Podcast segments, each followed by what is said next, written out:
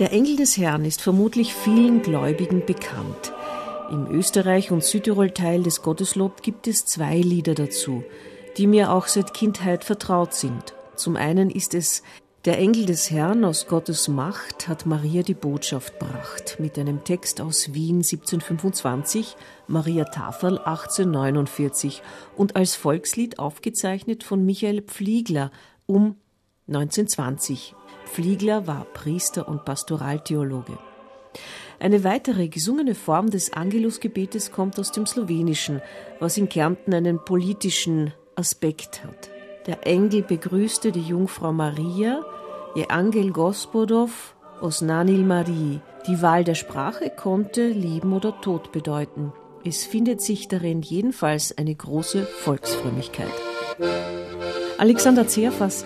Das stimmt. Das ist ja generell etwas, was äh, man beim Gotteslob 2 versucht hat, ein bisschen anders zu akzentuieren als bei Gotteslob 1.